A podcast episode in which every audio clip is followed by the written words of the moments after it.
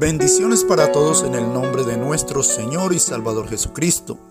Hoy vamos a tomar el pan del cielo del libro del profeta Ageo, capítulo 1 y el versículo 9 que dice, Buscáis mucho y halláis poco, y encerráis en casa, y yo disiparé en un soplo. ¿Por qué? Dice Jehová de los ejércitos, por cuanto mi casa está desierta, y cada uno de vosotros corre a su propia casa. Amén. ¿Para qué otra cosa se dedica una casa o un templo a Dios si no es para que nos unamos en ella, para que vayamos, acudamos, adoremos, exaltemos, glorifiquemos a Dios y alegremos su corazón? Es el propósito de dedicar una casa a Dios. Por eso es importante, mis amados hermanos y amigos, que estemos siempre disponibles para Él. Dios siempre está disponible para nosotros.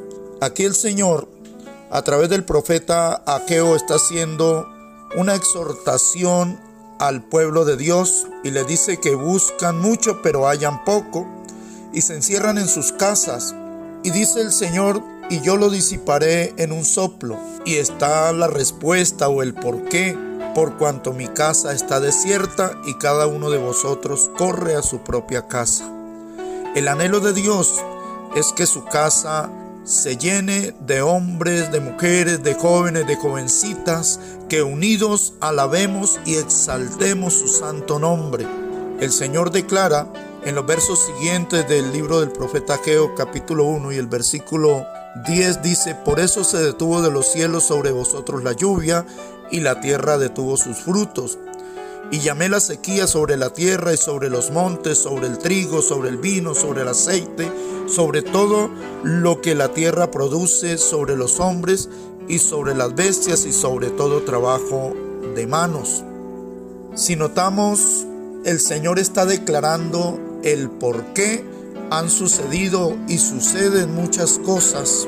Y muchas veces nosotros echamos la culpa a los tiempos, echamos la culpa aún al mismo hombre por el cambio del clima, por las crecientes de los ríos, por todo eso. Y aunque el hombre tiene mucho que ver, pero sobre todo tiene que ver cuando dejamos de congregarnos, cuando tenemos en poco la casa que ha sido dedicada a.